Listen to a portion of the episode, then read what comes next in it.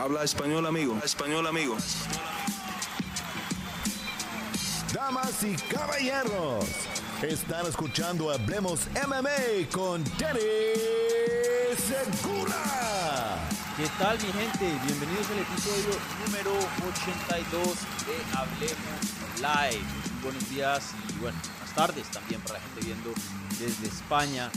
Hoy en este miércoles 8 de noviembre a días ya después de lo que fue UFC Sao Paulo y a días de lo que va a ser UFC 295 en Nueva York. Y bueno, eh, estamos de regreso porque la semana pasada tuve unos problemas técnicos, no pude hacer el episodio, eh, pero bueno, aquí estamos presentes ya de vuelta para hablar sobre el mundo de las artes marciales mixtas y el más allá. Entonces, eh, bueno, gente, un episodio bien cargado, ya que pues venimos de un Fight Night más o menos bueno, diría yo, eh, y tenemos un pay-per-view gigante al frente de nosotros. Igualmente, han habido bastantes noticias desde la, la última vez que hablamos, entonces pues obviamente también hablaremos de eso. Entonces, antes de empezar, gente, como siempre, si le pueden regalar un like a este video, si son tan amables, y si están viendo en repetición, también el botón del like ahí está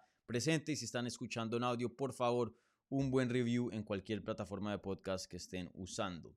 ¿Vale? Bueno, ¿qué tenemos hoy en la agenda? Eh, ¿De qué vamos a hablar en este episodio? Pues bueno, estaremos hablando acerca de la victoria de Jailton Almeida sobre Derek Lewis, que fue el sábado pasado en UFC Sao Paulo. Eh, también estaremos hablando acerca del trío de peleas de título que Dana White anunció. Em, creo que fue el ayer o el lunes, ya ni me acuerdo. Eh, que pues se van a venir en enero, febrero y marzo. Es haciendo Sean Strickland versus eh, Dricus Duplessis en enero. En febrero, Topuria contra Volkanovski, o mejor dicho, Volkanovski contra Topuria. Y en marzo, Sean O'Malley contra Chito Vera, el ecuatoriano. Entonces estaremos hablando de esas tres peleas de título y, bueno, analizándolas un poquito y, también creo que las fechas son muy interesantes, ¿no? Eh, también vamos a estar hablando acerca de muchas cosas alrededor de UFC 295, ya que es un pay-per-view gigante celebrando el aniversario número 30 de UFC. Y, y, bueno, esta cartelera estaba supuesta de pronto a ser un chin más grande, sentirse un poquito más especial, debido a que estábamos supuestos a tener a John Jones eh, en el evento estelar defendiendo su título contra Stipe Miocic. Eso desafortunadamente no se dio, como ya sabemos, por una lesión de parte de John Jones. Pero de todas maneras nos dan una pelea muy muy buena de peso pesado entre Tomás Pinal y Sergey Pavlovich por el interino. Y bueno, encima de eso tenemos a Pereira y a Jimmy Prochaska que pinta ser eh, pueda que sea la mejor pelea del 2023, por lo menos en papel en cuanto a, lo que promete de acción. Ya veremos cómo se da la acción. Hay veces que hay peleas que prometen muchísimo y salen con nada. Eh, entonces, veremos a ver, pero estoy casi, casi les puedo garantizar un 99.9% de que esa pelea va a ser una guerra. Y, bueno, eh, fuera de esas dos peleas de título en UFC 295, que ya me han hecho varias preguntas acerca de esas, eh, también estaremos hablando pues de, lo que está debajo de, esas dos peleas, ya que pues tenemos a, tres representantes de Latinoamérica, o, bueno, más de tres, eh, pero tenemos cuatro que hablan español, Lupi Godínez, que se pasó por aquí en el canal, eh, si no se acuerdan, hace unas semanas atrás. Diego López, también creo que la semana pasada también se pasó por acá en el canal. Todas esas entrevistas están disponibles. Y bueno, esta semana, ayer, eh, pude hablar con em, Alessandro Costa, que cierra las preliminares. Eh, la única persona que me faltó de habla eh, hispana aquí en la cartelera fue em, fue Jessica Andrade, que pelea contra Mackenzie Dern. Me hubiera encantado hablar con ella, ya la hemos tenido previamente en el canal, ya varias veces. Habla muy bien español, así como lo hace Diego, como lo hace Alessandro. De pronto no tan bien, pero eh, creo que hace un, muy buen trabajo. Y bueno, por cuestiones de tiempo, desafortunadamente las cosas no se dieron. Pero bueno, 3 de 4, gente. 3 de 4, creo que eso es un, buen número aquí presente en el canal, ¿vale? Entonces, eh, como siempre, gente, like, buen review en podcast. Eh, recuerden, este programa es contestando las preguntas que se hicieron previo a la transmisión el día anterior en lo que es la pestaña de la comunidad. Más o menos me va a tardar una media hora o la mitad del programa, un poquito más a veces, contestando esas preguntas. Luego ya para terminar la segunda parte pasaré a las preguntas que, se están haciendo en vivo. Entonces, si ustedes quieren hacer una pregunta y que aparezca aquí en la pantalla, así como están viendo ahora eh, a CDC, eh, bien puedan, pónganla ahí en el live chat y yo se las voy a contestar. Como siempre, las preguntas que vengan con un apoyo vía el super chat, eh, una donación al canal, pues esas preguntas siempre reciben prioridad en estas transmisiones, ¿vale? Bueno, entonces, ahora sí, sin más espera, hablemos MMA.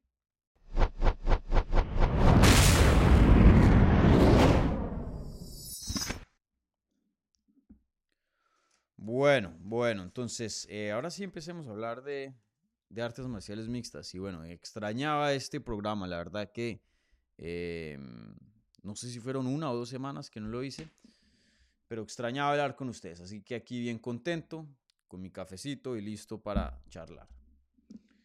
Entonces, em, a ver, ¿por dónde empecemos? Empezamos por lo que pasó el fin de semana pasado para cerrar y luego ya poder ver hacia adelante y, no estar un poquito em, dispersos en, lo que es ya el, el, calendario, ¿no? Empecemos con lo que pasó y luego ya miraremos hacia el futuro en unos minutos. Eh, entonces, eh, no hay mucho que decir, creo, de, de, esa cartelera de UFC Sao Paulo, no era la mejor, pero el evento estelar era bien importante. Entonces, hablemos acerca de eso. Bueno, aquí eh, CDC tiene una excelente pregunta y creo que una muy buena observación. Dice lo siguiente. Dani, ¿qué piensas de la pelea de Almeida contra Luis? Veo luces y sombras con el brasileño. Muy buen control, muy atlético, pero le faltan kilos y ground and pound si quiere ir contra el top de la división. Em, muy buena pregunta por CDC. Aquí. Em, rápidamente, porque yo no había hecho un, resumen de UFC Sao Paulo, un análisis de los resultados. Eh, en el evento estelar, Jailton Almeida, el brasilero, peleó contra Derek Lewis, que tomó la pelea de corto aviso, reemplazando a un Curtis Blades. Y Jailton Almeida ganó ese combate, eh, una decisión unánime bien, bien clara, 50-44, 50-44 y 50-45. Eh, no tengo aquí no hay ninguna controversia de quién ganó. Em, fue muy claro, fue una pelea un poco hasta aburrida, donde Jailton Almeida prácticamente em, tumbaba a Derek Lewis al suelo, lo controlaba una que otra vez, amenazó con alguna sumisión, pero prácticamente lo controló por el transcurso de 25 minutos y no hizo mucho daño, como menciona ICS en la pregunta. Entonces, eh, creo que en el título original había puesto de este video, había puesto Jailton Almeida decepciona, pero luego no, no me caían ahí los, eh, todas las palabras, em, todas las letras, entonces me tocó acortarlo y solo puse Jailton Almeida. Eh, pero tengo que decirles que Jailton Almeida me, me, decepcionó con este desempeño. La verdad que si ustedes han estado viendo este programa ya por un tiempo, saben que Jailton Almeida es alguien quien eh, yo he tachado o he puesto, más bien he resaltado como un gran prospecto, uno de los mejores prospectos en el peso pesado, un peleador que eh, no pelea como peso pesado, que pelea como si fuera alguien de 55 libras, 655 libras, como un Habib. Eh, rara vez ustedes van a ver peleadores en el peso pesado que, que, que, que usan takedowns donde requiere que se vayan a las rodillas, o sea, que bajen de nivel bastante. Usualmente todo es greco-romano, todo es, es em, underhooks y, todo eso. Generalmente es muy raro ver un peleador que pueda tener un, double leg, un single leg, así en el peso pesado. Eh, ¿Por qué? Porque eso se requiere un nivel de agilidad brutal y eso es algo pues que no se ve muy a menudo en el peso pesado. ¿no? Jailton Almeida ha peleado anteriormente en 205, se sube a peso pesado, creo que muchos 205 buenos pueden llegar a tener mucho éxito y ganar muy fácil en el peso pesado por la diferencia de velocidad. Claro, algo pierden de ventaja en la fuerza, pero es abismal lo que tienen en agilidad y en velocidad, no solo para atacar, pero también cuando les mandan puños. mm, A veces estos puños de los pesos pesados son muy lentos, pero cuando tienes a alguien que se mueve lento, pues no importa. Ahora, si tienes a alguien que es muy rápido y tiene la agilidad de alguien de 185, pues va a ser difícil conectarle. Ahora, el problema con eso es que sí, pueden ganar muy fácil y tener mucho éxito, pero hasta cierto punto.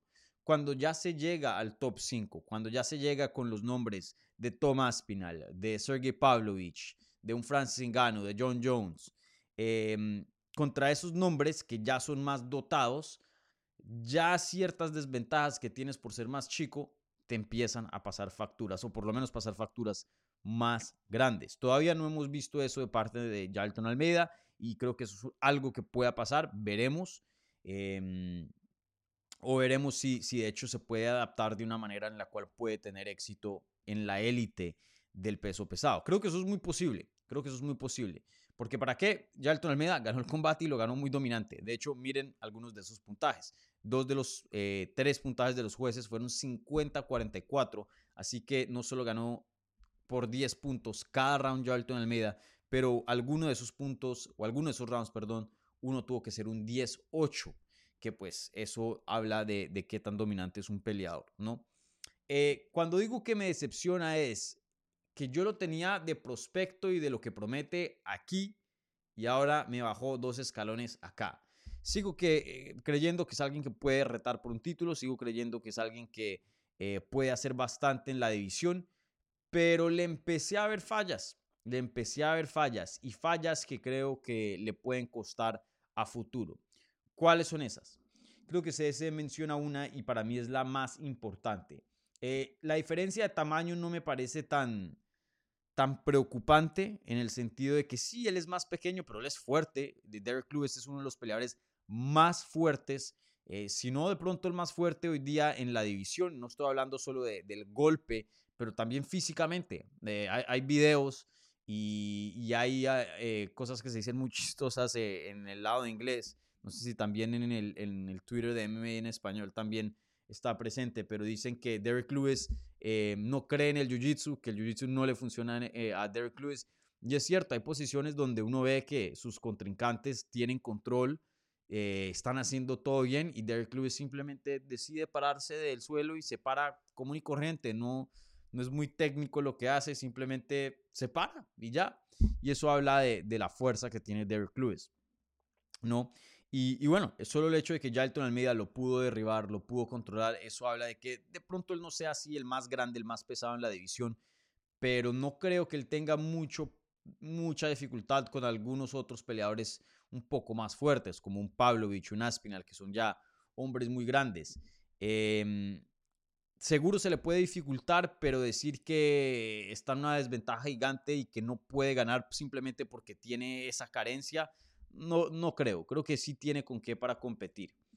Eh, aquí el problema es lo que menciona CS en, la, eh, en el otro factor que, que no le gustó de este desempeño y es el ground and pound. ¿Cómo me puedes decir que tienes más de 20 minutos, más de 20 minutos de control y ni siquiera puedes dejar a Derek Lewis, no solo finalizarlo, pero dejarlo amoratado, sangrar, ponerlo a sangrar, nada. Solo controlaba y uno que otro ground and pound, cambiaba de posición, se mantenía en posiciones dominantes y está bien. Al final del día, la meta principal es ganar y ese fue el objetivo y esa era la meta eh, número uno y, fue cumplida. Y bueno, salió ileso también, que eso es grande. Pero nos tiene que dar un poco más de ilusión, nos tiene que dar un poco más de promesa. Y, y, no es algo que le estamos pidiendo que cambie drásticamente, como un Derek Lewis, hey, tienes que mejorar tu defensa de takedown. Estamos hablando de, de ground and pound, o sea, él ya había hecho lo más difícil, que era derribar a Lewis, controlarlo, y estaba en posiciones donde claramente podía castigar, y era como si él elegía a no hacerlo. Y eso es preocupante, me recordaba mucho cuando Damien Maya peleaba, que él decía esto en sus entrevistas y creo que eh, a UFC no le caía muy bien eso y, de pronto por eso eh, en la última parte de su carrera se le vieron no cosas muy favorables eh, en cuanto a matchmaking y otras cosas, pero él decía yo no quiero lastimar a mis oponentes. Mi, mi pelea ideal es hacer un takedown a alguien y someterlo inmediatamente. Yo no quiero lastimar a, a nadie y no los voy a lastimar. Y pues respeto eso y cada quien va a pelear como va a pelear. Son ya decisiones personales, pero pues esto también hem- hemos hablado que sí es deportivo, sí tienes que conseguir las victorias, que es lo más importante, pero también hay una parte de entretenimiento. Y no les voy a mentir, la pelea con, de Almeida contra Luis fue relativamente aburrida. Y no fue de parte de Luis. Luis simplemente no podía hacer nada más de lo que ya estaba haciendo. Jailton Almeida, en mi opinión, viendo ese desempeño, tenía con qué para ser más dominante, para castigar más, para hasta conseguir una finalización, para hacer la cosa más entretenida. Y parece que fue una decisión o algún tipo de bloqueo mental, porque, vuelvo y lo repito, es fácil de pronto yo aquí sentado bien cómodo en mi casa criticar y decir, pudo haber esto, he- hecho esto, e- esto y lo otro, cuando él es el que está en la jaula con Derek Lewis, que tiene un golpeo increíble eh, y se está rifando su salario y muchas otras cosas, pero, y entiendo eso, pero, pero les aseguro, hay- vi varias posiciones donde era muy fácil conectar con Ground and Pound eh, y no lo hacía. Se sentía que más o menos era como una decisión, o de pronto hay un tipo de, de bloqueo mental. Eh, creo que si él, ya teniendo una lucha excelente, un control excelente, unas sumisiones muy buenas, puede añadir Grand and Pound a su juego, y parece ser que tiene manos pesadas, va a ser una pesadilla, y bueno, ya más o menos lo es el Jailton Almeida. Pero les tengo que decir que, que sí, como para resumir este punto, porque yo sé que me estoy alargando, eh, Almeida sí decepcionó un poco, decepcionó un poco. Yo esperaba un poco más de él, y suena chistoso decirlo después de 250-44 en las carteleras de los jueces, pero, pero siento que tiene para dar más. Y espero que esto sea simplemente un aprendizaje en este largo camino que le falta eh, para ser campeón de UFC, ¿no? Si, si es que lo llega a ser. Eh, pero también puede ser un indicio, una indicación de, de algo malo, de, de algo que simplemente no está en su juego. Hay gente que tiene ciertas carencias y nunca las puede desarrollar, nunca las puede volver en fuerzas. ¿Será esto Jailton Almeida? ¿Será que simplemente es un grappler? ¿Será que no puede castigar? Eso está por verse en futuros eh, combates, pero creo que es un poco preocupante. No lo suficiente para estar así bien alarmados todavía. Si esto se extiende a dos, tres peleas más, uno dice, "Mm, creo que aquí podemos bajarnos un poquito de las nubes. Pero por ahora, algo que debemos mantener en mente de su juego, eh, pero no, todavía no creo que, que lo debemos crucificar, por decirlo así. Pero sí, muy, muy buena pregunta. Bueno, em, ahora sí miremos hacia adelante. Eh, creo que aquí hay varias preguntas eh, en las cuales...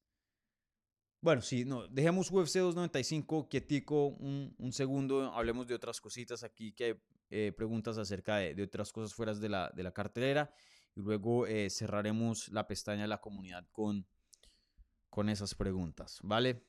Em, bueno, esta siguiente pregunta viene de... Mierda, y se me olvidó. Eh, hay pregunta de la transmisión, bien simple. ¿Qué pelea de título les interesa más? ¿Strickland contra Duplessis, Volkanovski contra Topuria o O'Malley contra Chito Vera?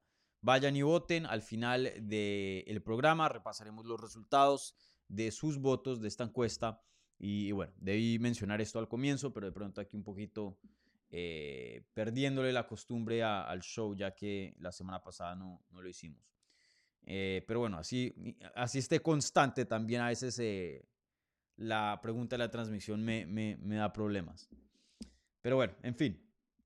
La siguiente pregunta viene de Alan Valencia y dice lo siguiente. Saludos, Dani. ¿Quién de los tres retadores tiene más chances? ¿Dricus Duplessis, Topuria o Chito Vera? Uf, muy, muy buena pregunta. Muy, muy buena pregunta. Duplessis. em, Duplessis tiene un buen chance. Strickland no es el campeón más fuerte que ha tenido en las 185 libras, si hablamos históricamente. eh, no lo es. Y viene de un desempeño deslumbrante. Nunca jamás en mi vida pensé que iba a hacer lo que hizo contra Robert Whittaker, que para mí Robert Whittaker es libra por libra uno de los mejores del mundo. Em, increíble lo que hizo Drix Duplessis y bueno, hoy día ya está saludable, sabíamos que tenía una lesión. Me imagino que entrará a este combate em, al 100%, algo que no podía hacer contra Dazaña en septiembre y por eso esa pelea no se dio. Em, así que esa pelea le veo un chance de, de ver un nuevo campeón ahí. Topuria, Topuria es un crack. Ustedes, miren, se cumplió lo que les dije hace años atrás. Desde la primera pelea de Ilya Topuria dentro de UFC, llevo diciendo, este hombre tiene mucho potencial. Mucho, pero mucho potencial. Y se los, se los dije acá. Y de hecho, voy a ver si encuentro un clip para sacar en redes, si es que me da tiempo, porque hoy día no tengo tiempo de nada. Pero se los he dicho y se los prometí. Ilya Topuria, no sé si vaya a ser campeón pero de que va a retar por un título, y estoy hablando de comentarios de años atrás, de que va a retar por un título, lo va a hacer. O sea, es que se le veía el avance eh, con tan solo muy pocas peleas y ya dónde estaba y cómo estaba ganando y a quién le estaba ganando. Eh, y más importante era cómo les ganaba a esas personas, ni siquiera a quién, porque no, no, hay nombres ahí que no son así super cracks, pero pero es que le estaba haciendo cosas a gente que, o sea, a Bryce Mitchell nadie le había hecho eso, a un Ryan Hall nadie le había hecho eso, también. Ilya, eh, increíble. Y bueno, se está topando con un peleador Volkanovski que se los he dicho por la, edad, algo que fui muy criticado hace meses atrás cuando Volkanovski tenía esta hora de invencibilidad después de haberle ganado a Jair Rodríguez. Yo les había dicho, tiene 35 años de edad, no estoy diciendo que ya se le va a caer el piso y, hasta aquí llegó cuando cumplió los 35, no, pero ojo, un prime no te va a durar 36, 37 años, se acaban, o sea, relativamente a, esta edad. Claro, se ve muy enterito Volkanovski, pero yo estaba alarmando a la gente y mucha gente en los comentarios, ah, aquí obsesionado con la edad, eh, ¿cómo va a decir eso de Volkanovski? Es el mejor libra por libra, esto y lo otro.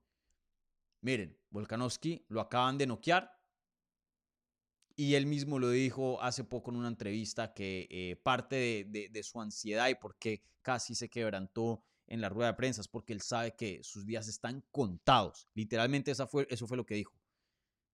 Palabra por palabra, mis días están contados. Él sabe que le queda poco tiempo. Si es que ya no se le fue. Miren a Camaro Usman. Lo noquearon brutalmente por primera vez en años bueno, por primera vez, porque nunca lo habían noqueado, Leon Edwards pierde nuevamente contra Leon Edwards, no se ve tan bien y ahora pierde contra Hamza Shimaev, una pelea que sí se vio mejor, pero de todas maneras pierde. Ahora tres derrotas consecutivas. ¿Será este el caso de Volkanovski? Creo que hay una buena, creo que hay argumentos para decir que sí. Eh, por eso era un riesgo tomar esta pelea de corto aviso, porque no entraba 100% preparado y un knockout un mal knockout te puede cambiar la carrera, no solo la confianza, porque la confianza es sumamente importante. Si no, pregúntenle a Ilia. Confianza en sí mismo. puede cambiar la confianza y eso puede ser un factor determinante o físicamente cambia el peleador. Recuerden, es como los videojuegos. Estos peleadores tienen una barra de salud y cada vez que les dan una paliza, cada vez que están en una guerra, ganan o pierden, cada vez que los noquean, esa barrita va bajando, va bajando hasta que llegue a un punto de que, como le pasó a Choclideo, le ha pasado a muchos, que les medio les tocan las quijadas y ya quedan tambaleando y, son noqueados. O mecánicamente muchas lesiones no los deja pelear como antes peleaban. Entonces, eh, viendo ahora en el retrovisor esa pelea de corto aviso con Islam Makashev, sí fue un error de parte de Volkanovski, porque creo que ahora ya teniendo ese resultado en mano, le compromete un poco el, futuro. Eh, y recuerden, está peleando en febrero, él quería pelear en enero, pero febrero tampoco es que sea, o sea, es el mes siguiente, tampoco es que le dieron mucho tiempo para que se recupere. Entonces, em, creo que también ahí hay un buen chance de ver un nuevo campeón. Y bueno, en la pelea de Chito Vera contra Sean O'Malley, no tengo que darles un análisis así muy profundo, pero Simplemente tengo que decirles el hecho de que Chito Vera es el único hombre quien le ha ganado a Sean O'Malley. No solo le ha ganado, pero lo ha finalizado. Ya con eso solo creo que les puedo decir que ahí también hay un buen chance de, de ver un nuevo campeón, ya que lo vimos hace, ¿qué? Dos años, esa pelea fue, o tres años, creo que fue en el 2020. Sí, agosto del 2020, si no estoy mal, o el 21. Del 2020. Eso fue en el Apex. Em, así que una pregunta muy buena de parte de Alan Valencia. ¿Quién tiene más chance?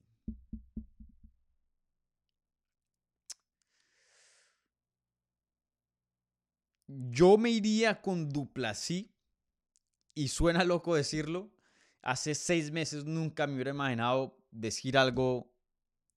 Decir que Duplasí tiene más chance de ser campeón que un Ilia Topuria, que un em, Chito Vera. Pero creo que sí, creo que sí. Em, y mucho de esto tiene que ver no solo con quiénes son estos peleadores, porque Topuria, en mi opinión, en cuanto a técnica, tiene un calibre mucho más alto que Duplasí, igualmente Chito Vera, mucha más experiencia también.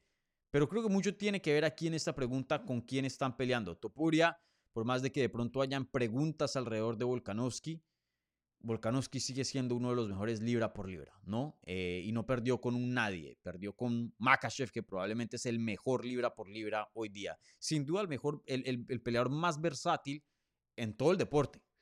Em, y bueno, Chito está peleando con un Sean O'Malley que de pronto no deslumbraba, de pronto muchas personas que pensaban que estaba muy, em, tenía mucho hype y, era mucha promoción y eso, y habladidura. Eh, pero hoy día, después de esa guerra con Peter Young, que Peter Young es un peleador muy, muy bueno, llegó a ser campeón de UFC, y luego la finalización contra Aljamain Sterling, Creo que claramente estamos viendo un peleador muy, muy bueno de alto calibre. Una mucha mejor versión que la que peleó con Chito Vera en el 2020. Ahora, Chito Vera también ha mejorado mucho, pero es decir, creo que esa pelea la veo muy, muy pareja. Em, muy, muy pareja. La de Duplasí, hasta me atrevería a decir que Duplasí debería ser el favorito. No sé. Entonces me voy con Duplasí en esa pregunta, pero sí, complicada, complicada. Muy, muy buena pregunta, Alan Valencia. Bueno, em, ahora sí contestemos un par de preguntas. Em, o bueno, no, rápidamente contestemos aquí otra y, luego ya pasamos a, las, de las de UFC 295. Esta pregunta viene de Diego Nieto y dice, saludos Dani, eh, si estás con café, disfruta de él. Eh, ¿Ves en futuro, en un futuro, Jones contra Francis en cualquier disciplina. Gracias, Dani. Fuerte abrazo. Eh, gracias, Diego. Bueno, aquí ni siquiera he probado el café. Bueno, por lo menos una transmisión.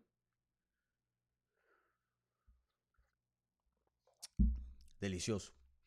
Em, ¿Saben que no? Yo creo, no sé, no sé. O de pronto sí, no, sé. Jones contra Francis Ngannou. Francis Ngannou quiere esa pelea la quiere. Y John Jones también. John Jones también. Ahora, John Jones se quiere posicionar y, lo entiendo. No es que estoy aquí tirándole piedra a John Jones. Eh, hasta yo haría lo mismo en esa posición, no sé. Eh, recuerden, mucho del perfil que tienen públicamente, mucho de eso significa dinero en patrocinios, mejores contratos, etc. O sea, es importante para un peleador promocionarse y decir yo soy el mejor, ¿no? Em, eh, entonces, e, entiendo por qué de pronto John Jones eh, a veces quiere hacer de menos lo que hace Francis Ngannou, ¿no? Y decir que él corrió, que él se fue, que yo me quedé en la mejor promoción de, de, las artes marciales mixtas, que yo tengo el cinturón de UFC, esto, lo otro. Em, pero yo sé que John Jones, o tengo el presentimiento, que bien adentro de él respeta a Francis Ngannou por lo que está haciendo, de alguna manera, no sé si saludable o no saludable, pero de alguna manera tiene un poco de celos de lo que Francis Ngannou está haciendo em, y le gustaría de pronto en un mundo alternativo, probablemente está muy contento con su contrato y su posición, pero yo creo que él de pronto sí se deja pensar en un mundo alternativo. Yo pude haber hecho eso. Yo pude ah, estar haciendo lo que Francis Ngannou está haciendo. Em, y de alguna otra manera, em, él respeta eso de Francis Ngannou. Hoy día, John Jones está muy, muy eh, de buenas, ¿no? De buenas pulgas con, con la compañía, con UFC. Pero no nos olvidemos que durante la pandemia, durante esos tres años, los cuales no peleó, eh, UFC y, y John Jones estaban chocando y chocando muy, muy feo. Habían comentarios muy feos de parte de Dana White contra John Jones y viceversa.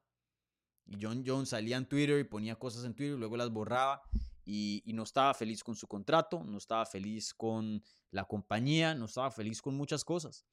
Ahora, eso cambió con el transcurso del tiempo, pero creo que eh, eso es una historia la cual no nos podemos olvidar, ¿no? Entonces, eh, yo creo que Jones quiere pelear con Ingano, Ingano quiere pelear con Jones. En algún punto. El Pro y PFL yo creo que está más de 100, o sea, a ellos les encantaría hacer una copromoción con UFC Ingano contra John Jones. Sería lo mejor que les puede pasar. Sería como... O sea, sería por fin de que UFC, la mejor promoción, porque lo es, los reconociera ya de una manera deportiva. Porque UFC, ¿qué es lo que vende? Tenemos los mejores peleadores del mundo, que es más o menos un 90-85% verdad. ¿Para qué? Pero UFC tiene los mejores peleadores del mundo. Eh, no todos, pero la gran mayoría. Y es como admitir que hay otra promoción que tiene, que pueda que tenga el mejor peso pesado. En este caso, Francis Ngannou obviamente nunca perdió el cinturón. Eh, pero ese, ese, es el punto de venta de UFC. Aquí, si quieres ver la mejor versión de artes marciales mixtas, tienes que acudir a estas tres letras, UFC. Entonces, PFL quiere la pelea, John Jones quiere la pelea, Ingano quiere la pelea. Aquí todo va a depender de UFC. Si UFC va a querer hacer una copromoción con PFL, veremos. La otra opción es que Francis Ngannou nuevamente se vuelva un agente libre. Y creo que eso también es posible. Algo que no me ha gustado de Francis Ngannou, y ustedes saben que, que, yo le he dado aquí sus flores por todo lo que ha hecho, pero también nadie, eh, nadie en absoluto está exento a, a crítica. Eh, claro, si es justa, ¿no? Eh, y creo que yo siempre, cuando digo algo, procuro traer argumentos o evidencia para sostener mi, mi, mi comentario. Eh, pero algo que no me ha gustado de Francis Gano es que PFL le ha dado muchas cosas, le ha dado una libertad y una flexibilidad en su contrato increíble. El contrato es de mucho dinero. Eh, están invirtiendo en África, que pues sabemos que eso es como un llamado de engano. Mejor dicho, han cedido y, han sido buenos partners eh, en esta asociación entre Engano y, PFL pero Engano de muchas otras maneras, bueno, de una manera específica que he visto recientemente, creo que no ha sido un buen partner para PFL. Está pidiendo pelea con John Jones, está hablando que de pronto en, eh, el futuro le gustaría pelear eh, con John Jones en UFC, está hablando del boxeo, está hablando de su victoria de Tyson Fury, de pronto una pelea contra Anthony Joshua, esto, lo otro está hablando de todo el mundo, pero de PFL. Y parte de su labor, siendo el peleador de más alto calibre entre PFL, es poner el nombre de PFL en alto. Por lo menos que medio haga interesante, así no sean comentarios que él mismo se los crea, falsos. Pero por lo menos póngale atención a la final que viene de peso pesado de PFL el 2023 de la temporada. Y no tiene que decir yo quiero pelear contra Genan Ferreira y esto. Y, comprometerse. Pero decir, hey, no sé, tengo opciones, aquí hay esta pelea interesante, voy a verla, voy a estar ahí presente y darle un foco a la promoción que, que te ayudó a hacer todo esto posible. Pero yo ni siquiera he visto a Francis Ngannou una vez nombrar un peso pesado de PFL. Pero bueno, en fin.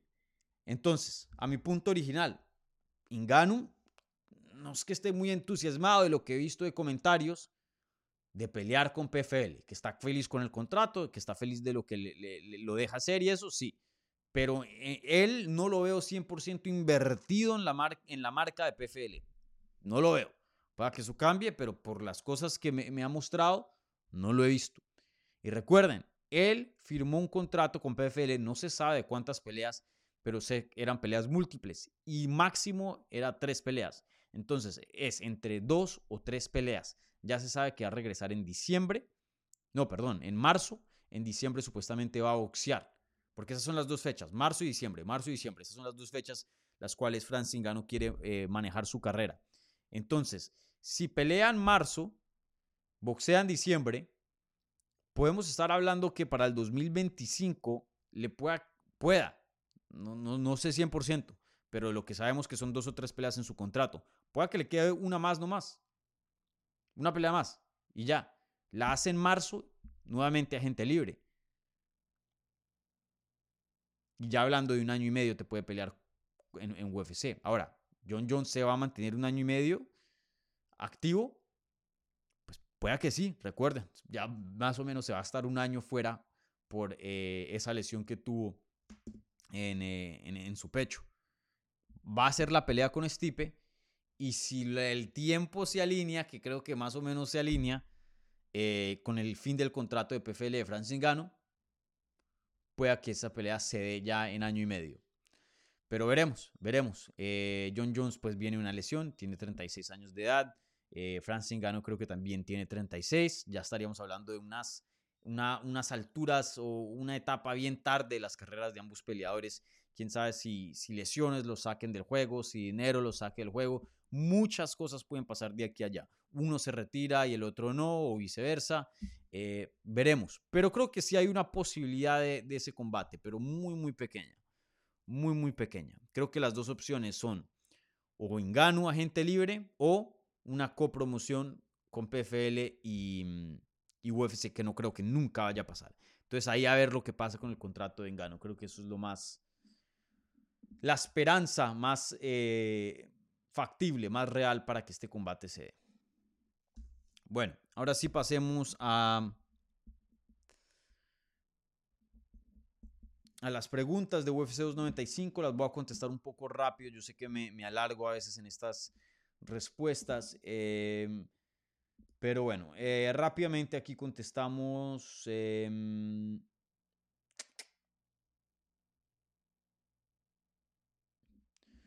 bueno, esta viene de Carlos Enrique Palacio y dice, hola Dani, saludos desde la perla del Caribe. Si Alex Pereira llega a ganar, ¿en qué puesto lo colocas en un top histórico? Gracias por eh, tan excelente labor que realizas. Muchas gracias a ti, eh, Carlos. Y, sí, eh, muy, muy buena pregunta. la carrera de Alex Pereira es, si uno se pone a pensarlo, no tiene sentido. es bien loca, bien, bien loca. Este peleador apenas tiene 10 peleas. Y miren ya todo lo que ha hecho. 10 peleas como profesional en las artes marciales mixtas. Y miren lo que han hecho. Bueno, tiene, eh, ganó el cinturón derrotando a Dazaña, perdió la revancha, tiene una victoria sobre el actual campeón, Sean Strickland, le ganó al ex campeón de las 205, Jan Blachowicz, y ahora nuevamente va a pelear por el cinturón de las 205. Entonces, en tan solo 10 peleas, Jan Blachowicz, perdón, eh, Alex Pereira se ha vuelto campeón de UFC. Tiene una victoria sobre el campeón actual de las 185 libras. Tiene una victoria sobre el ex campeón de las 205, o sea, en otra categoría. Y va a pelear por su segundo cinturón en otra categoría eh, de más, en las 205, ya ahorita el sábado. O sea, en tan solo 10 peleas, en 11 peleas, Alex Pereira puede decir que fue bicampeón de UFC. En tan solo 10 peleas. Y no estoy diciendo 10 peleas de UFC. Estoy diciendo 10 peleas como profesional. En UFC tiene menos peleas. En UFC solo tiene 6. En, seis, en 7 peleas de UFC, él puede decir que es bicampeón de UFC. Campeón en 185, campeón en 205 y con victoria actual sobre el campeón de 185. Increíble, increíble. Y no solo eso, pero eh, que venía de un, de un background del kickboxing. Y ya siendo una, una em, cuando entró entra a UFC, que fue en el 2021, ya siendo una transición bien, bien tarde. Eso fue hace dos años. Pereira tiene 36. O sea, a los 34 años de edad, volver a retomar, porque había peleado en el 2015 eh, y 2016 en artes marciales mixtas y no le fue muy bien. Em, y se enfoca nuevamente en el kickboxing. Pero volver a retomar un arte, un deporte en el cual no tiene mucha experiencia. Claro, en el kickboxing muchísima y eso le ha ayudado. Pero jiu-jitsu, lucha, nada de eso y poder noquear a alguien como Dazaña, poder noquear a alguien como Sean Strickland, que ahora sabemos qué tan bueno es, poder ganarle a alguien tan bueno como un Jan Blachowicz, gente que ha hecho todo esto, que ha hecho esto todas sus vidas y luego estar a punto de nuevamente ser campeón en otra categoría. ¿Se imaginan si Alex Pereira en ese 2015-2016 que tuvo eh, tres peleas como profesional, si hubiera mantenido peleando, UFC lo hubiera reconocido en ese entonces y lo hubiera contratado, ¿Quién sabe qué tan lejos Poatán hubiera podido llegar eh, dentro de las artes marciales mixtas? Y claro, su carrera no se ha acabado, pelea por un título estresado y, puede llegar a hacer grandes cosas, defenderlo, bajarse de categoría, ganar, ser hasta doble campeón. Uno nunca sabe. Claro que le queda em, legado por crear a, Pereira, pero tiene 36 años de edad. Eh, ¿Se imaginan si hubiera empezado esto en vez de los, a los 34? sino en el 2015 a los 26, eh, 27 años de edad que tenía en ese entonces. Increíble, ¿no? Increíble. Em, increíble lo que ha hecho Alex Pereira en, tan solo poco tiempo. Eh, sí, es, totalmente em, increíble, esa es la palabra. Si yo les diría esto, hay un peleador que nunca pelea, o bueno, tuvo tres peleas en el 2015 y 16 de artes marciales mixtas, eh, pelea en el kickboxing, va a retomar artes marciales mixtas en el 2020 y, bueno, em, en tan solo siete peleas va a ser campeón de UFC en 185 y va a estar a punto de pelear eh, por un título en 205. ¿Se reirían de mí? Muy, muy improbable. Y aquí Poatán lo está haciendo. Increíble. Eh, en cuanto a la pregunta específico, y, menciono, quiero, quise mencionar la trayectoria tan extraña de, de Poatán, em, porque creo que en la pregunta eh, toca mencionar esto, porque es difícil contestarla. ¿En qué puesto lo colocas en un top histórico? Historia generalmente... Historia obviamente tiene que ver con tiempo, historia, ¿no?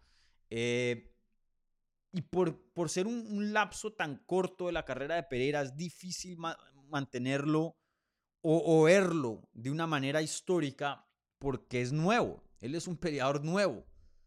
Lo nuevo no es histórico, lo viejo es histórico. Entonces, cuando vemos estas largas eh, rachas de Kamaru Usman, años invicto, o Volkanovski, años invicto, o, o, 16 victorias consecutivas de Anderson Silva, o 11 defensas consecutivas de, de, de Demetrius Johnson y, todos estos récords que tienen que ver con, eh, con, tiempo, con trabajo, con años, eh, es difícil meter a Pereira en esa conversación cuando es relativamente nuevo em, a UFC. Entonces, no sé, para contestarte la pregunta no tengo ni idea. Lo que sí puedo decir es que por más corta que fue la carrera de él en 185 libras, se puede decir que es uno de los mejores eh, que ha competido en esa categoría eh, en cuanto a, técnica, de pronto en cuanto a grandeza que implica logro. No hay mucho logro debido al lapso tan corto que estuvo en esa categoría, pero si hablamos de los mejores peleadores que ha habido en cuanto a habilidades, Estamos hablando de un Anderson Silva, estamos hablando de Azaña, Whitaker. Em, ¿Quién más estaría en esa conversación? Em, no sé, de pronto el cuarto sí sería Pereira. Em, sin duda yo creo que está entre los mejores cinco que ha competido en esa, en esa división. Ahora mismo así frío no, no puedo pensar en otros nombres eh, que pondría sobre él.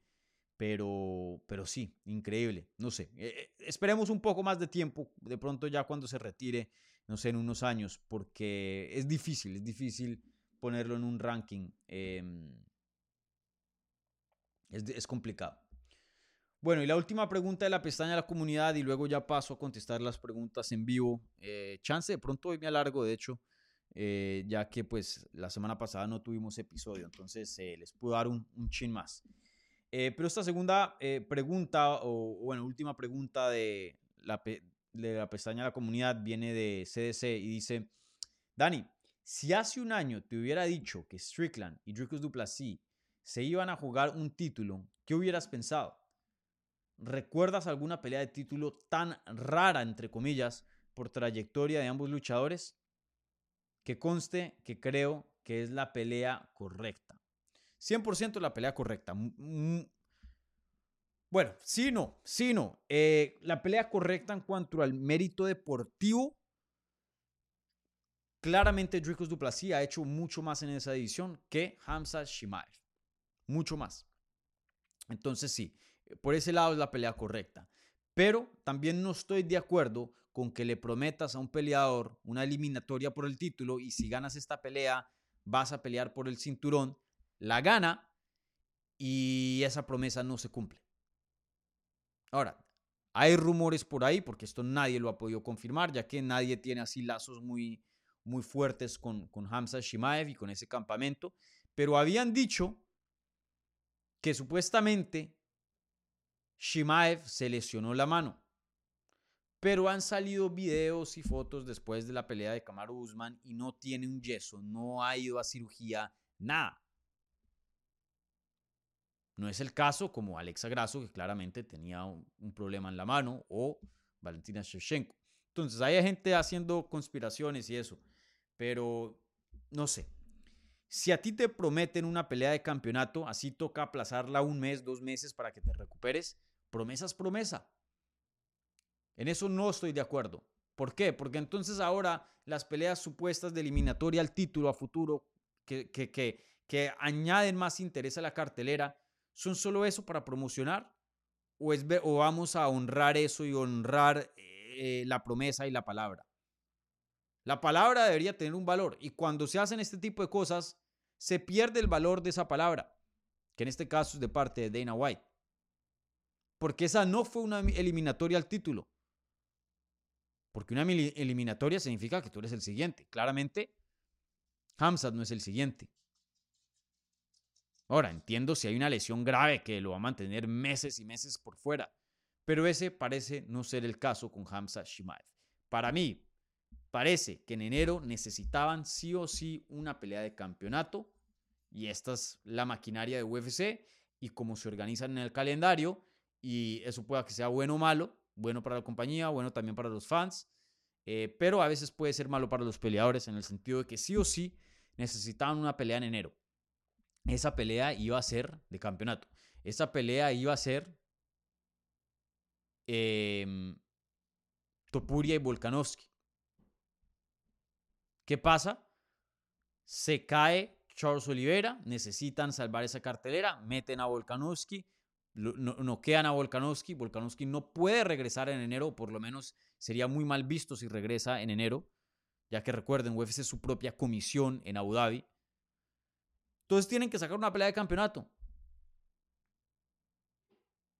Strickland está disponible.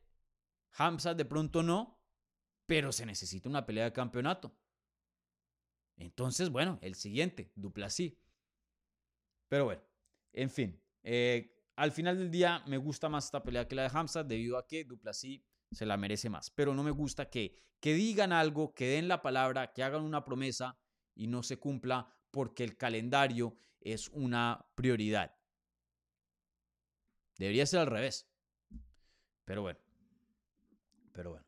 En cuanto a la pregunta principal, que es eh, si hace un año te hubieran dicho que Strickland y Duplessis se iban a jugar un título, ¿qué hubieras pensado? No sé, que, que, contrataron un sicario y le dieron un tiro a Saña y le dieron otro a, a Robert Whitaker. porque uno de los dos iba a ser campeón. Para mí, por mucho tiempo, y lo fue cierto, pero era bien claro que Azaña era el mejor de la edición y el segundo mejor por mucho. Era Robert Whitaker. Ningún contendiente le podía tocar los talones a Whitaker y mucho menos al campeón. Eh, y si Adazaña decidía subirse a 2.05, si decidía retirarse, si tenía una lesión, ese campeón que lo iba a reemplazar iba a ser Robert Whitaker. Nunca jamás pensé que iba a ser Duplessis, nunca jamás pensé que iba a ser Sean Strickland. Hace seis meses hubiera dicho imposible.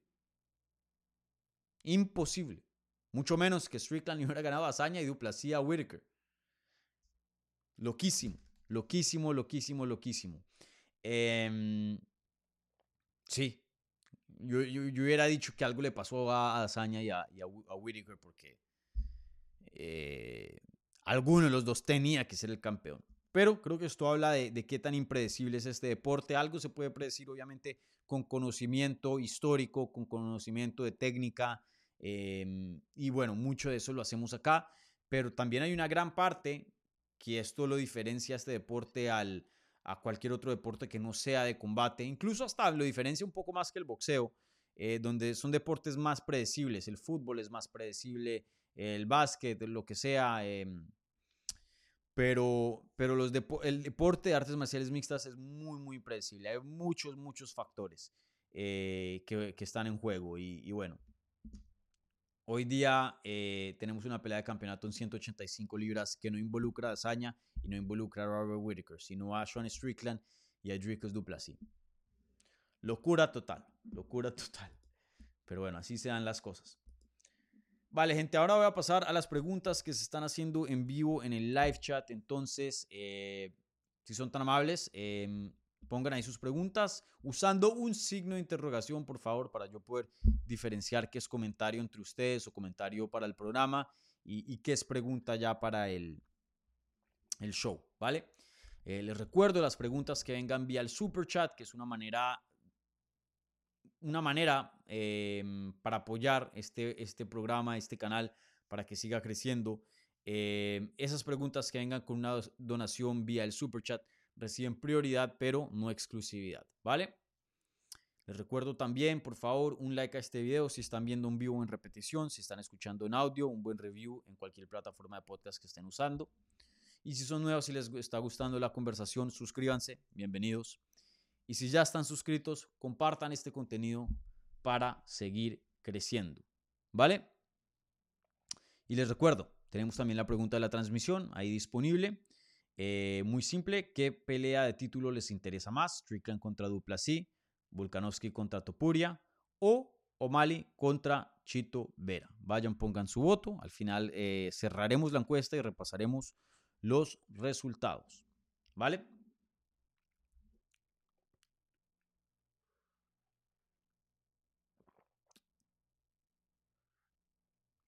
Bueno, y rápidamente antes de pasar las preguntas de,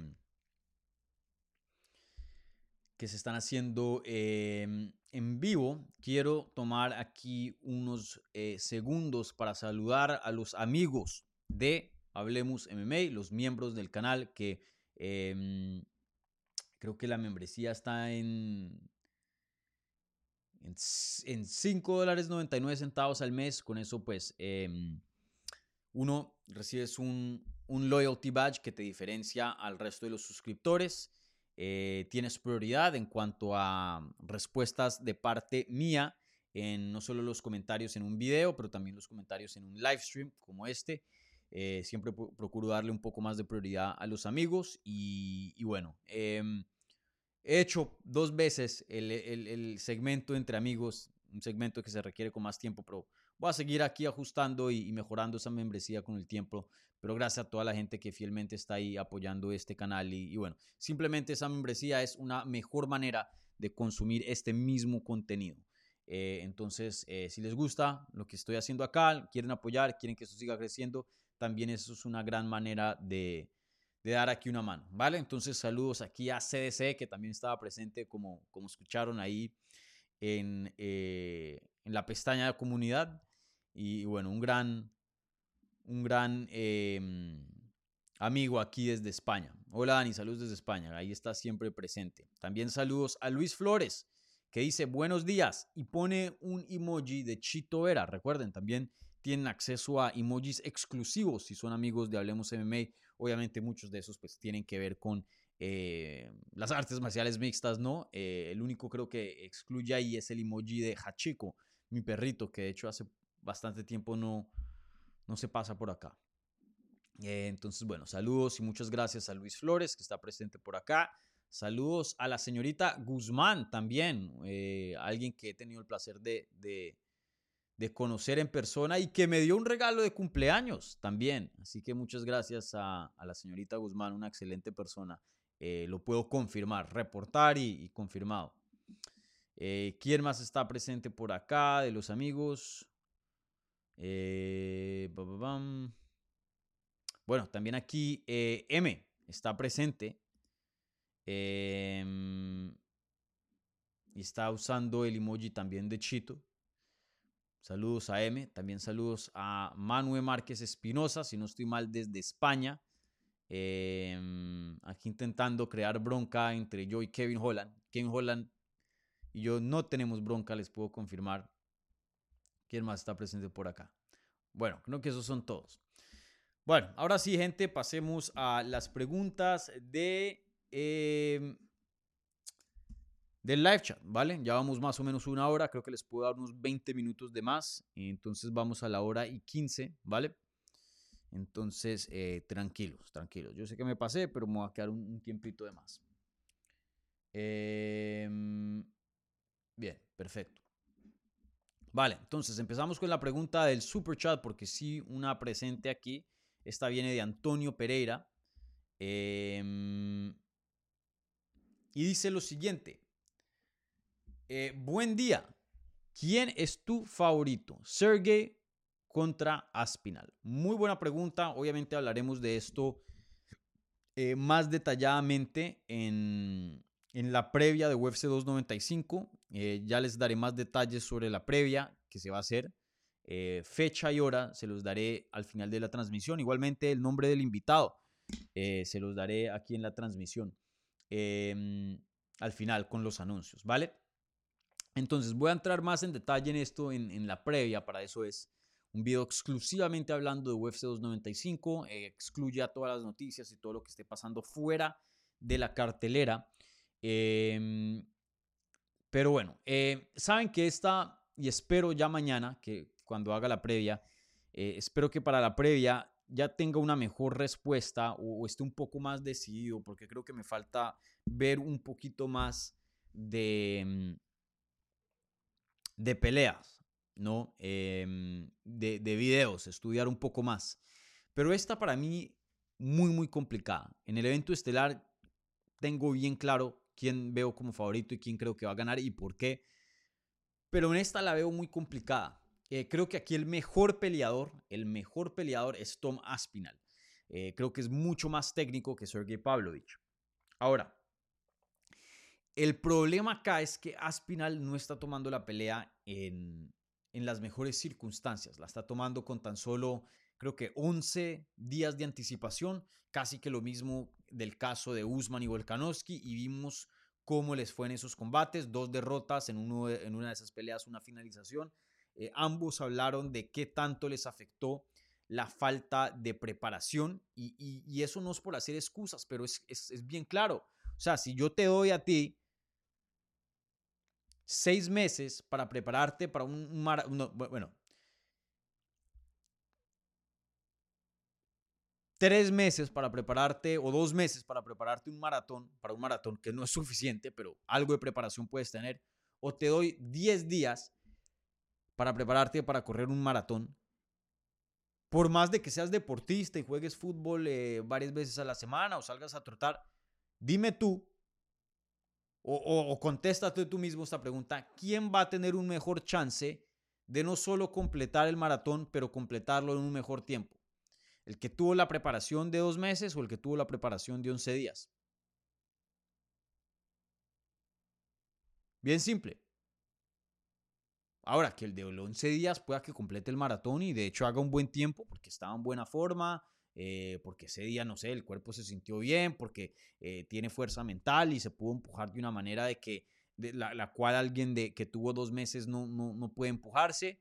Hay factores que sí pueda que, que empujen al, de, al de 11 mm, días, que tenga un mejor resultado. Claro que sí. Pero por lo general, creo que es sentido común que el que tiene más preparación va a tener más éxito. O si no, nadie se prepararía para nada. En este caso, Sergey Pavlovich estaba supuesto a ser el oponente de reemplazo para esta pelea. Él tenía eso en mente. Ahora, chistoso porque pasa el escenario donde se requiere un oponente de reemplazo, es decir, hubo una lesión, John Jones fuera, Stipe Miocic sigue o sea, está bien físicamente y está supuesto a pelear en, en, la fecha y cancelan la pelea por completo. Entonces, ¿para qué servía el oponente de reemplazo? Pero bueno, ya eso es otro tema. En fin, el punto es que Sergey Pavlovich ha estado entrenando, ha estado haciendo un campamento específicamente para esa fecha. Tom Aspinal no. Y encima de eso, si Aspinal tiene un poder brutal y es un noqueador excelente y tiene un mundo de finalizaciones en el primer asalto. Pero para mí, el que pega mucho más duro está bien claro. El que es mucho más peligroso está bien claro. O, o quien es más peligroso. Y ese es Sergey Pavlovich. Entonces está, es más peligroso, que eso es un factor que se multiplica por 10 en el peso pesado y tiene una mejor preparación. Creo que en un mundo donde los dos tienen una fecha lejana y se pueden preparar igualmente, tendría a Tomás Pinal como favorito, pero en este caso me voy con Sergey Pavlovich. Y yo se los he dicho aquí, siempre, la técnica gana peleas. Si quieren dar una predicción de un combate, váyanse con el peleador más técnico, no, el, no el más rápido, no el más fuerte, no el que pega más duro, no el que da mejores entrevistas. La técnica es el factor número uno que determina los resultados de los combates. Pero en este caso no se vayan por la técnica. Creo que esta es una excepción a esa regla donde me voy a ir con el peleador que pienso que es menos técnico. Y en este caso es Sergey Pavlovich. Pero sí, sigo en esas, porque la verdad que Tomás Pinal me gusta muchísimo en cuanto a su técnica y su habilidad como peleador, mucho más que la de Sergey Pavlovich. Pero ah, no sé, no sé. Esa la estoy, la estoy debatiendo bastante en mi cabeza. Pueda que para la previa eh, tenga una respuesta diferente, pero por ahora más o menos eso es lo que tengo en mente para, para que sepan. Bueno, Antonio Pereira, nuevamente aquí con otra pregunta del Super Chat. Muchas gracias, Antonio, aquí por, por tu apoyo. Eh, Antonio dice: eh, ¿Quién gana entre Jake Matthews y, Michael Morales? Eso es que para el 16 de diciembre, si no estoy mal. Yo me voy con Michael Morales. Eh, ah, no, para el 18 de noviembre, perdón. Eh, ¿eso, ¿Eso dónde es que es esa cartelera? en Las Vegas. Eh, voy a ver si puedo invitar a Michael Morales por acá para, para entrevistarlo.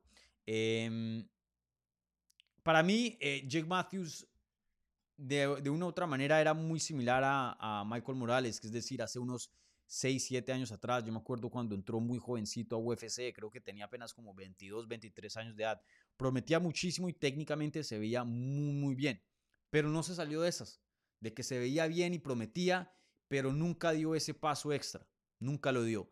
Y pues claro, es alguien que se ha mantenido dentro de UFC porque ya lleva años dentro de la compañía, ha conseguido victorias grandes, victorias importantes, pero también ha, perdido bastante, especialmente eh, derrotas muy claves, derrotas que em, si hubiera ganado indicarían un paso en evolución y, el Jake Matthews no, no lo ha podido hacer.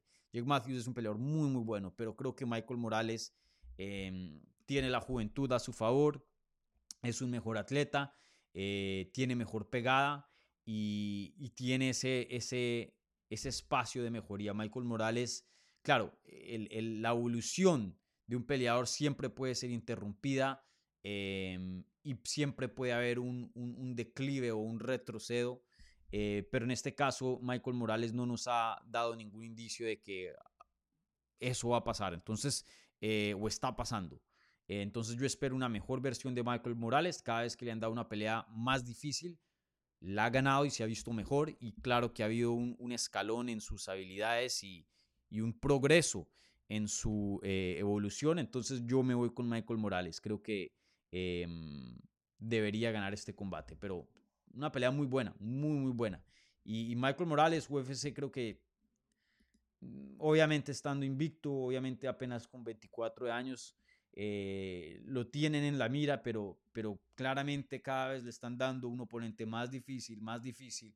Y hoy día eh, peleando con un, Jake Matthews, creo que eso habla de, de la trayectoria a la cual UFC lo quiere enfilar. Y, si gana Jake Matthews, eh, pueda que estemos hablando de un oponente rankeado para su siguiente pelea, porque ya serían, em, ya serían cuatro peleas consecutivas ganadas dentro de UFC y buenos nombres nombres veteranos conocidos. Él no está peleando contra otros eh, novatos, otros peleadores nuevos.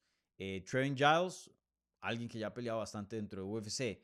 Bueno, Adam Fuji de pronto sí nuevo, eh, pero si no estoy mal, creo que él era de reemplazo, si no estoy mal. Max Griffin, un veterano, ya casi con 30 peleas como profesional. Y ahora Jake Matthews, también otro peleador que ya casi tiene 30 peleas como profesional. casi que el doble de, de Morales. Entonces, excelente pelea. voy a estar viendo esa pelea eh, con mucho entusiasmo. Y, bueno, a ver si puedo traer a, a Michael Morales por acá porque me encantaría eh, entrevistarlo en, en, esta etapa de su carrera. Gracias, eh, Antonio, por, por el apoyo ahí en el super chat. Bueno, a ver, ¿hay más del super chat? Creo que no. Entonces, em, voy aquí contestando eh, otras preguntas.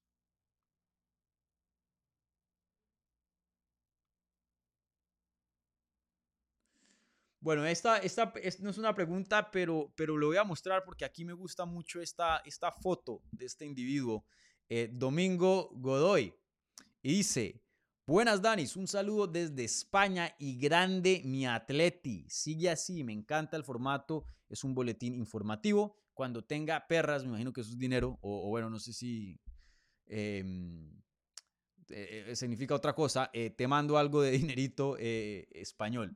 No sé si aquí el domingo de pronto es un pimpo o, lo que sea cuando dice eso. Espero que no, ¿no?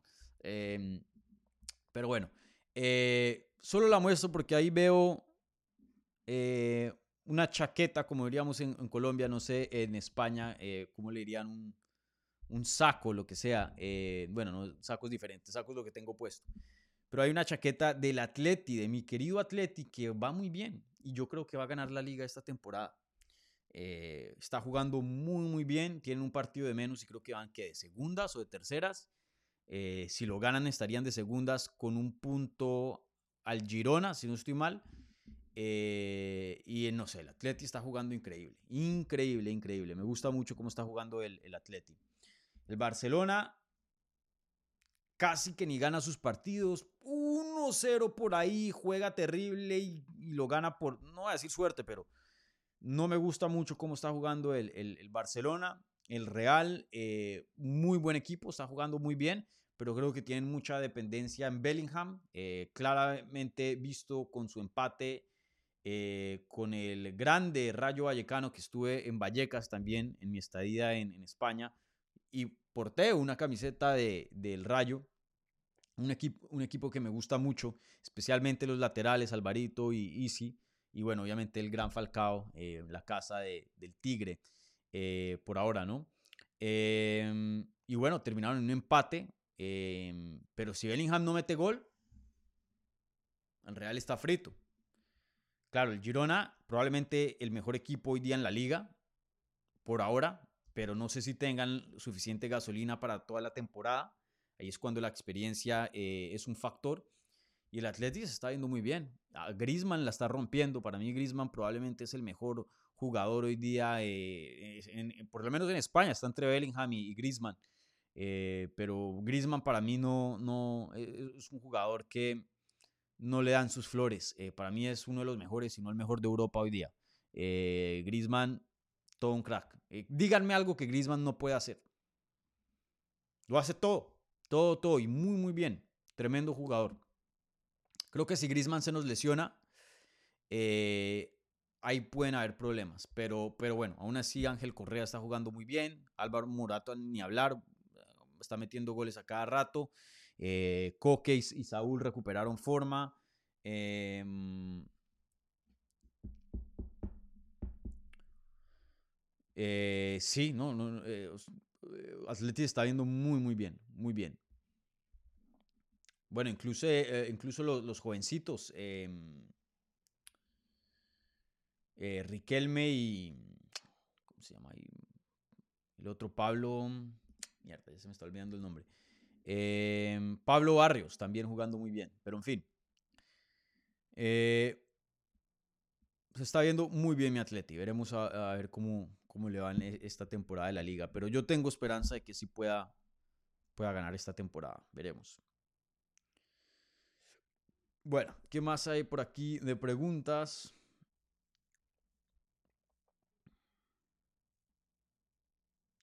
Luis Simosa dice, Dani, ¿cómo está tu emocionómetro para este sábado? Eh, estaba anteriormente muy alto. Yo sé que em, la gente así bien, em, ¿cómo se diría en, español? Déjenme aquí busco rápido, porque no creo que hay una traducción directa. Em,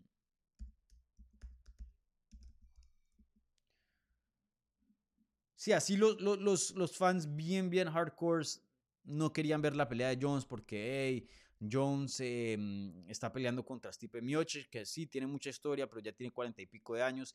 Y, y pueden argumentar que la pelea entre Pavlovich y Aspinal es mejor.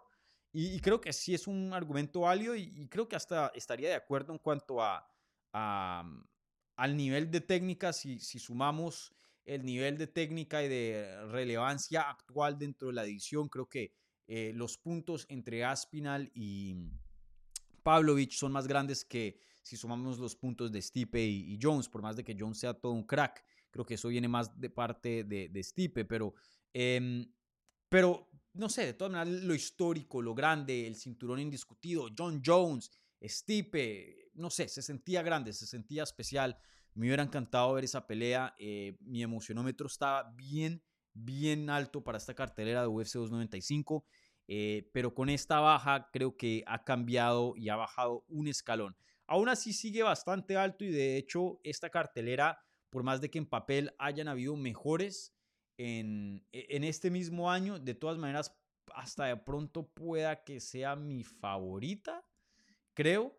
Eh, hay veces que yo tengo en cuenta de que sí, eh, hay carteleras mejores en papel, pero ciertas peleas, no sé, como que le hablan a uno. Eh, la de G. Prochaska contra Alex Pereira, eh, lo dije en el show de Spinning Backlick ahí en, en MMA Junkie el lunes. Eh, esta pelea probablemente es lo primero que ves cuando te mueres y, si es que existe el Bajala de los vikingos, te mueres, te despiertas en este paraíso donde solo hay peleas y, y, se pelean por la eternidad y esto es lo primero que ves.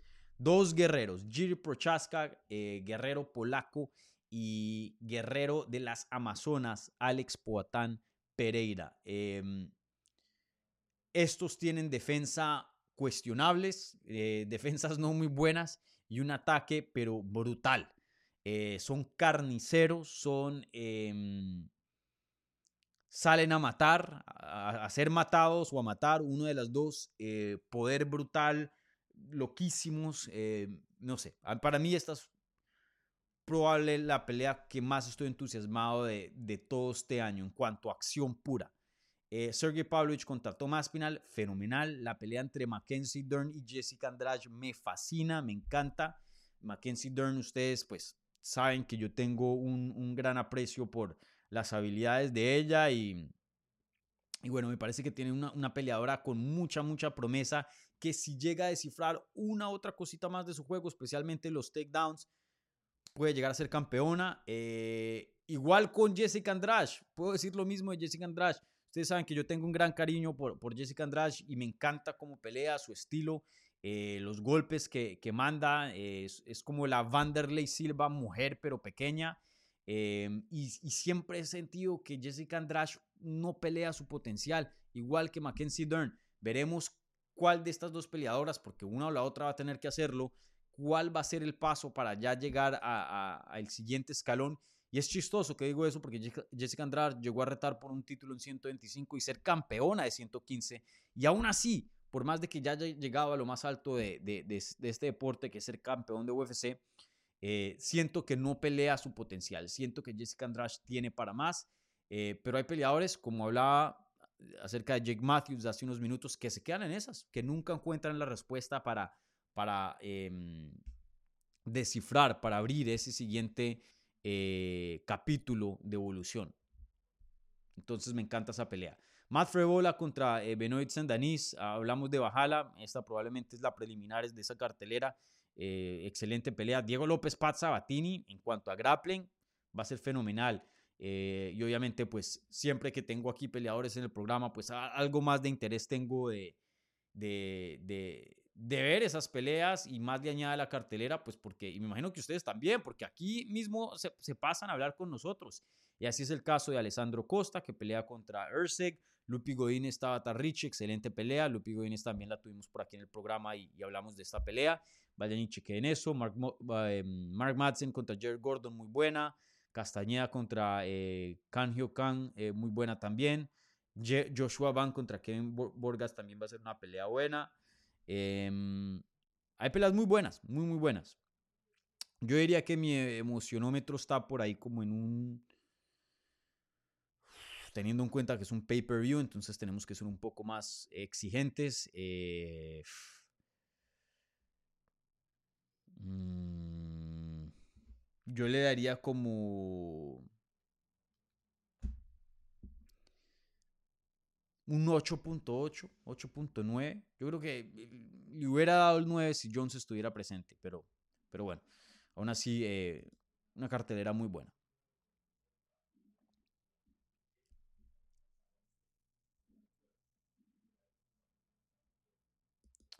CDC pregunta, Dani, ¿a quién verías con más opciones contra Jones?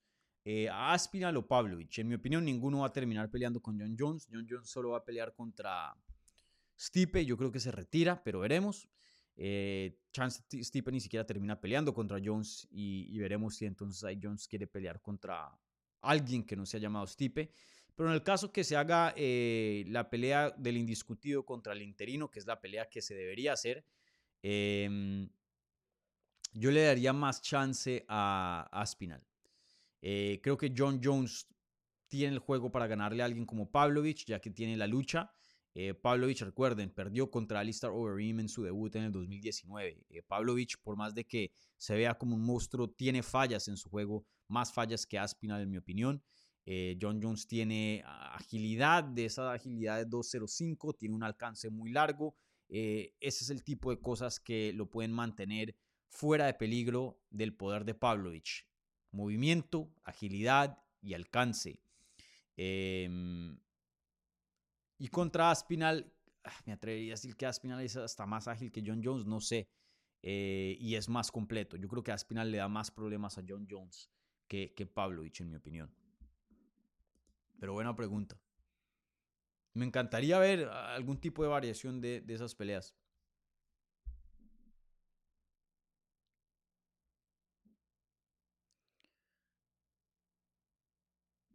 ¿Cuánto tiempo vamos? Ya casi una hora y veinte.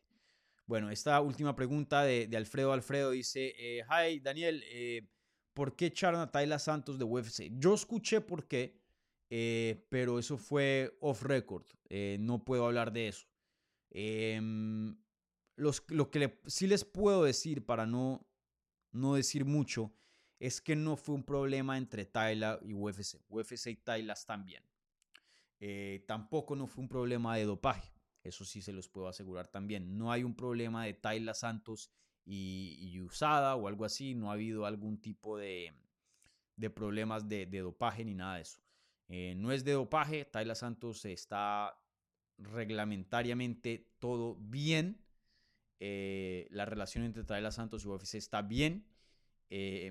Simplemente son circunstancias externas eh, de parte de Tayla Santos. Eh, y bueno, han decidido terminar mutuamente el contrato. A Tayla Santos no la están echando. Eh, así que bueno, ya más adelante si ella habla de esto, pues, o dice algún tipo de información, pues lo sabremos y, y en ese entonces lo, lo, hablaremos, pero no, no les puedo decir por qué, porque eh, Santos eh, y UFC terminan contrato, porque aquí la pregunta dice echaron. Tayla Santos no fue echada de UFC, ¿va? Bueno, con eso termino el programa. Déjenme y me, y me cercioro de que no haya aquí algo de la pregunta de... Que perdón, que no haya algo del super chat. No. Listo, perfecto. Vale, entonces eh, pasemos rápidamente ahora a la pregunta de la transmisión. Eh, voy a cerrar aquí la encuesta.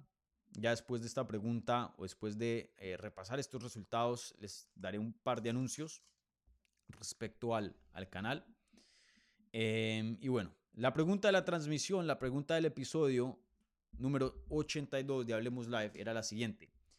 ¿Qué pelea de título les interesa más? ¿Volkanovski contra Topuria? ¿O'Malley contra Chito Vera? ¿O Strickland contra Dricos Duplessis? Hubo 254 votos. El 70% de ustedes dijeron Volkanovski contra Topuria como la número uno. La número dos, O'Malley contra Chito Vera con un 21%. Y por último, Sean Strickland contra Dricos, Duplessis con tan solo un 8%. Em, más o menos estoy de acuerdo con los resultados. Eh, la de Strickland contra Duplessis, sin duda, es mi tercera, mi última. Eh, O'Malley contra Chito y Volkanovski contra Topuria me entusiasma mucho más que eh, Strickland Duplessis. Eh, pero no estoy tan convencido en decir que un 70% para Volkanovski contra Ilya Topuria. Eh, la de O'Malley Chito era creo que va a ser más grande que la de Topuria y Volkanovski, porque creo que O'Malley, o por lo menos se sentirá más grande aquí en Estados Unidos. De pronto en España es, sería algo distinto. Pero eh, O'Malley es una estrella aquí en Estados Unidos, mueve mucho aquí en Estados Unidos. Eh, Chito Vera también mueve bastante, es muy querido. Y, bueno, es una revancha, ¿no? Entonces eh, ahí va a haber en la rueda de prensa y, en eso va a haber bastantes chispas, va, a haber bastantes encontrones, porque O'Malley sabemos que le gusta promocionar y Chito no es alguien que se va a quedar callado.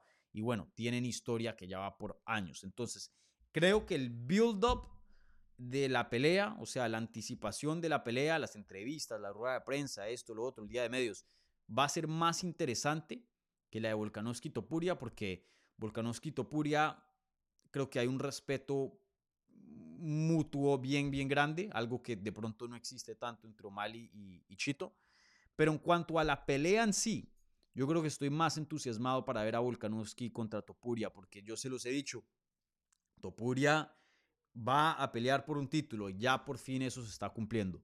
Eh, y se los no se los dije hace poquito, hace bastante, desde que entró a UFC, ya Ilya Topuria se veía especial. Y Volkanovski está en la posición más vulnerable que ha estado como campeón. Volkanovski está 1 y, y 2 en sus últimos tres combates. Una victoria y dos derrotas en sus últimos tres combates. Y una de esas derrotas fue noqueado, que fue el primer knockout en años. Creo que desde el 2014, algo así. Em, que fue su primera pelea como profesional. Em, déjenme me cercioro para no estar aquí inventando. Sí, la última vez, bueno, antes de eso solo había perdido una vez que fue en el 2013, en una pelea de 170 libras fuera de UFC. Imagínense, desde el 2013 nunca había, nunca había perdido. Desde el 2013 ya llevaba Volkanovski una década sin perder y pierde en febrero de este año, le gana Jair Rodríguez y luego es noqueado en octubre. Este año Volkanovski está 1 y 2. Claro que está en la posición más vulnerable, de, más vulnerable perdón, de su carrera. Y encima de eso tiene 35 años de edad. 35. Em, y bueno, y a la misma vez no solo tienes a un campeón que está, un grande, en la posición más vulnerable de su carrera en recientes años, pero a la misma vez tienes a un Ilia Topuria que está invicto, que promete muchísimo. Entonces, las preguntas alrededor de este combate son muy, muy interesantes. Eh, de hecho, he llegado hasta a pensar, y yo lo he dicho y lo he mantenido, que Volkanovski en mi opinión es el favorito, pero eh, debido a estos factores, especialmente el knockout de, de Shimaev, eh, perdón, de Makachev, me puso a pensar esto bastante, pero yo pueda que termine teniendo a, a Topuria como favorito el día de la pelea. De hecho, ya lo estoy empezando a dudar en cuanto a, Volkanovski como favorito. Eh, creo que hay muy buenos argumentos para decir que Topuria va a ganar este combate.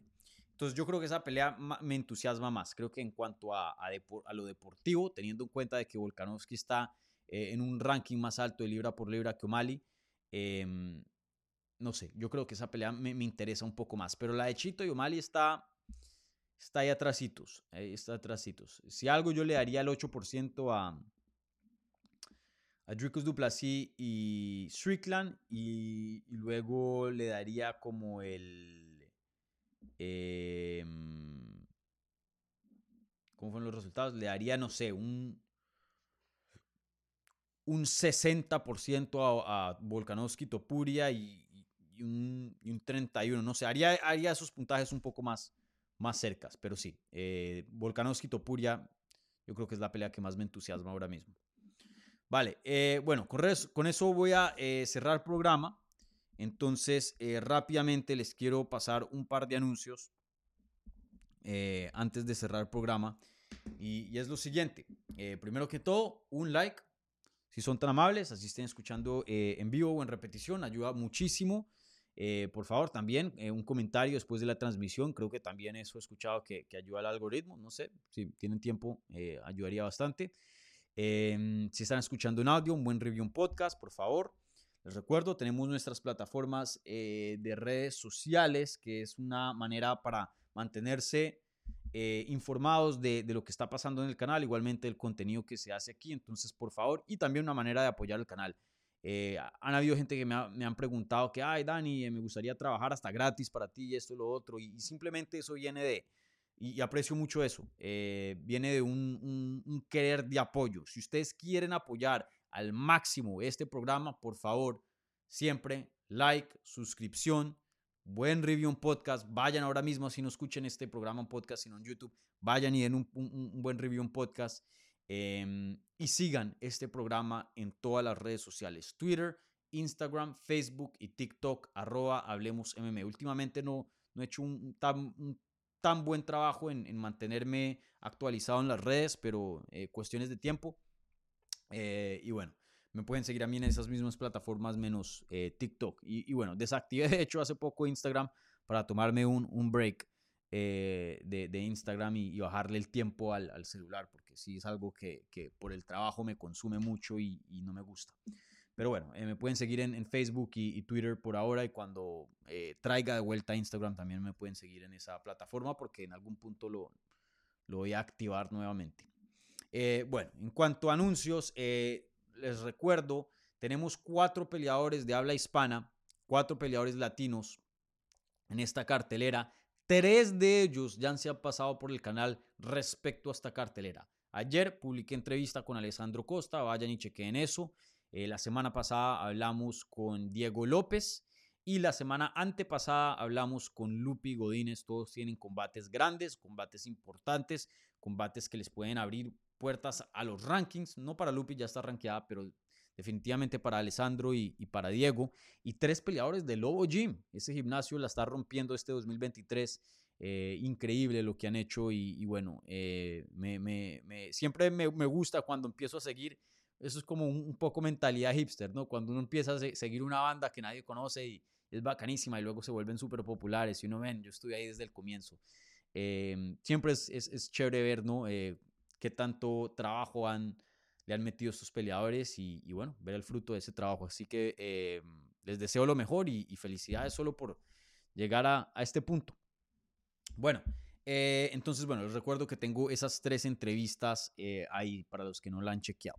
La previa para UFC 295 será mañana jueves a la una de la tarde. Recuerden, eh, hubo cambio de hora en Estados Unidos, entonces si este programa fue una hora antes para ustedes, es precisamente por eso, porque hubo hora de, cambio de hora. aquí en Estados Unidos, pero siguen siendo las mismas 9 de la mañana para mí, para Hablemos Live. Entonces recuerden, em, hora de Miami, una de la tarde, una hora antes ahora, ya que em, Estados Unidos hizo cambio de hora. Entonces, para que no se les olvide. Igualmente voy a abrir el evento. Pueden eh, prender la campanita y les llega una, notificación eh, unos minutos antes de que salgan vivo para que no se puedan perder la transmisión, ¿vale? Acompañándome para esta previa de UFC 295 eh, va a estar Andrés Lichbit, alguien que pues he tenido anteriormente en el programa em, y, bueno, alguien que sabe mucho de este deporte, tiene bastante conocimiento, alguien que conozco personalmente y, bueno, siempre he tenido eh, buen, eh, buen intercambio y buenas conversaciones con él en, en, los eh, programas que hemos hecho. Entonces Andrés se va a pasar por acá. Em, ¿Qué más les tengo que decir? Em, y bueno, mañana jueves, no, mañana, hoy qué día es miércoles, ¿sí? Mañana jueves también este, em, estaré publicando videos, highlights subtitulados del día de medios. Entonces, eh, para los que no saben inglés, eh, también les pueden esperar eh, videitos de día de medios, ¿vale? Entonces, em, bueno, eso es todo lo que le tengo que decir. Entonces, bueno, ya, con eso termino programa. Hoy fue una hora y media. Qué pena por la semana pasada. Entonces, espero que esta extra media hora les, les haga un poquito por, por, la falta de la semana pasada. Y, bueno, entonces, ya, eso es todo. Bueno, gente, un abrazo gigante. Eh, cuídense, que tengan un buen miércoles. Y, bueno, nos estamos hablando mañana jueves, 1 pm, hora este, hora de Miami, en la previa de UFC 295. Así que nos vemos eh, mañana. Chao.